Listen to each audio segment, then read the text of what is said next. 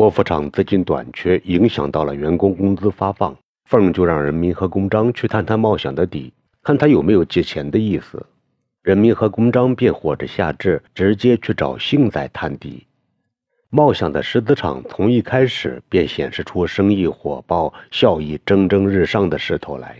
九十年代初，正是各地大兴土木、上项目、办厂子的初始期，建筑材料的供应颇显紧张，原材料的生产加工业又处于起步阶段，很多精明商人尚未来得及涉入这一行业，原材料的开采和加工便有显稀缺。石子厂的成功。与其说是幸仔的严格管理和合理调度保证了狮子厂开采加工的顺利运营，不如说是茂祥的超前意识和超人胆略为狮子厂的扎根发展奠定了牢固基础。自年初正月十六正午时分的那一阵鞭炮炸响，至今已经过去了大半年的时间。在这短短的八九个月的时间内，狮子厂以一种惊人的速度和超长的胃口张开了血盆大口。贪婪地吞咽着大的不敢对外声张的高额利润，资本积累已经达到了六位数之多，正向着更多的数字迈进着。应该说，此时的茂祥父子已经不是土财主了，而是响当当的大款老板身价了。茂想和幸仔卯足了劲儿的大干快上，力争把手内的盈利朝着新的目标推进。他俩的衣着虽然光艳了不少。但也没有到十分扎眼出格的地步，家中的样子也是一如从前，没有像桃子家那样添置一些什么时尚高档的家具。满月早已不在国服厂里干了，被茂想安排在厂内财务科里。虽然他大字不识几个，有时连简单的加减乘除也弄不明白，但监工的作用十分明显，能够让茂想安心的去跑市场联系客户。茂想为人处事有些张扬。说话的腔调也傲慢了不少。满月和幸仔始终克勤克俭，不事张扬，很是低调的为人处事。村人有了啥样的难处，都是先找满月和幸仔讨好巴结，再求他俩跟茂祥求情说话。夏至深谙狮子厂内的潜规则，他说：“要想跟狮子厂借款，只能先找幸仔打探。若是他同意了，这事就成功了一半；若是连他都不同意，”这事便提说不得呢。按照他的提议，夏至先到冬至的饭馆里订了桌，再去约幸仔夜里来喝酒，好寻机商议此事。人民和公章同意了，说：“你想咋样安排合适就咋样安排，我俩只管吃饭喝酒，费用由我俩出，跑腿的事全是你的。”四方再次到镇子上去与银行合伙开饭店后，就把手里的饭馆转手让给了大哥四季。四季正眼红这个红火的小饭馆。便喜不迭地接了过来。他舍不得自己和兰香在国服厂里的那份工资差事，便把饭馆全权交给了小儿子冬至经营。冬至简直乐疯了，连东西南北姓甚名谁都搞不清摸不准了。自打下学回家后，冬至就一直盼着去当兵，跟二哥秋分一样，穿上绿军装，吃上皇家粮，扛上冲锋枪，要多美有多美，却偏偏就没能如自己的愿。郑书一家从来就跟官家搭不上边。当年要不是酸性弄来了多余的当兵指标，秋分就甭想穿上军装。到了冬至，一家子更是没了法子可想。再想去求求酸杏或是凤，又开不了口。这送子当兵之说，变成了水中月，镜中花了。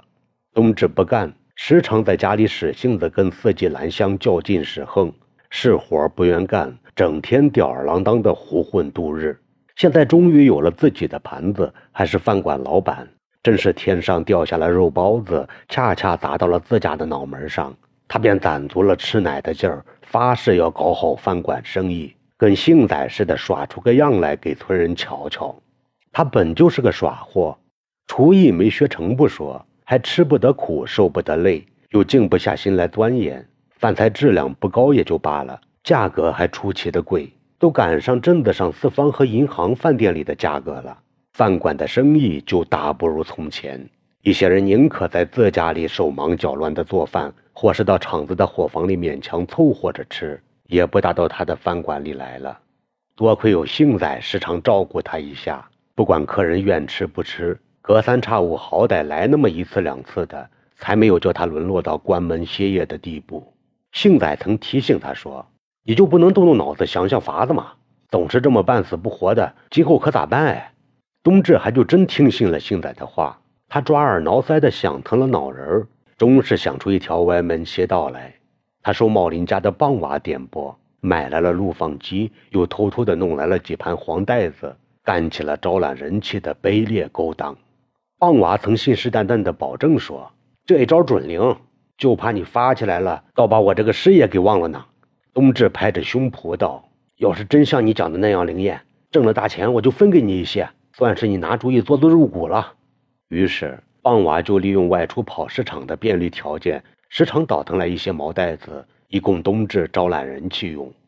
这一招果然灵验，刚刚使用了几个晚上。饭馆里便人气骤增，有时还爆满。之所以有这样的火爆生意，全赖棒娃的金点子帮了大忙。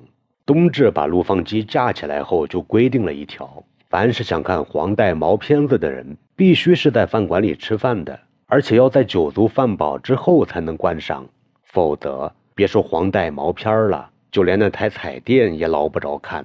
于是。那些从山外来狮子厂里打工的饥饿汉子们，便如吸食大烟一般上了瘾，每晚必来，来必吃饭，吃罢便心急火燎地等着看那些令人大开眼界又神魂颠倒的色情影像。渐渐的，不仅那些外来打工汉子见天迷三倒四的，就连村子里的人也偷偷摸摸地聚过来，半遮半掩地偷看上一段叫人心惊肉跳的画面。见人民和公章来到饭馆，冬至惊疑不定地迎出来。冬至知道，自打自己盘过饭馆后，他俩人就从没进过饭馆，更别说吃饭喝酒了。冬至傻傻地问：“姐夫，公章哥，你俩咋有闲空来了呢？是吃饭呀，还是想看电视呀？”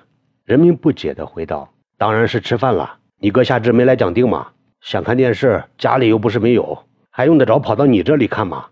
冬至就知道俩人还不晓得饭馆里的勾当，他也不敢说破了，忙道：“是我哥订的桌吗？都安排好了，就在有彩电的那个雅间里。你俩先去坐着，看看电视，喝口热茶，等会儿我就给上菜呀。”他边说着，边把俩人引进东头的那个雅间里。屋内的摆设比四方经营时改进了不少，一个双层面能够转动的圆桌子，四周是一圈高背硬木椅子，一个电视橱安放在墙角处。里面放着那台罕见的彩电，电视机上又摆放着一个黑匣子，就是那台让打工汉们朝思暮想的录放机。两人刚坐下不一会儿，夏至就伙着幸仔进来了。幸仔一进来也不谦让，而是径直坐在了对门正面的主陪位置上。他笑着道：“有叔在，有哥在，今晚的客我请了，算是叔和哥们给我赏脸呐。”人民本想做主陪的。见主陪的座位被幸仔抢了去，又不好再把他硬拖下来，就准备去做背对门的副主陪位置。幸仔说道：“说你不能坐那儿呢，得坐主宾才是。就让夏志哥先坐那儿，算是帮我的场吧。”夏志就笑着把人民推到了主宾的椅子上，说道：“你是长辈，就得坐老人家的席面，总不能叫你坐门口，让我们站在门外倒菜喝酒吧？”说罢。他自己学身，一屁股坐在了副主陪的椅子上，再不肯起身。人民没法，只好回道：“那就论辈分坐了呀，账可得我付哦，谁也不准跟我抢。”公章道：“座位可以争抢，饭菜可以争吃，酒可以争喝，谁还会争着去掏钱付账的？谁争谁就是傻子呢。”众人都笑，屋内的气氛顿时活跃起来。幸仔还问道：“京和杨行叔咋没来？还有柱哥，我都好些天没见了。”夏至回道：“他俩出去跑车了，可能还没回来吧。”正朝房间里送菜的冬至插嘴道：“回来了，杨行叔的大货车刚刚过去，像是都回了呢。”幸仔叫冬至先不要急着送菜，立马去喊他俩一起来喝酒。冬至听后，赶忙撒丫子跑了出去。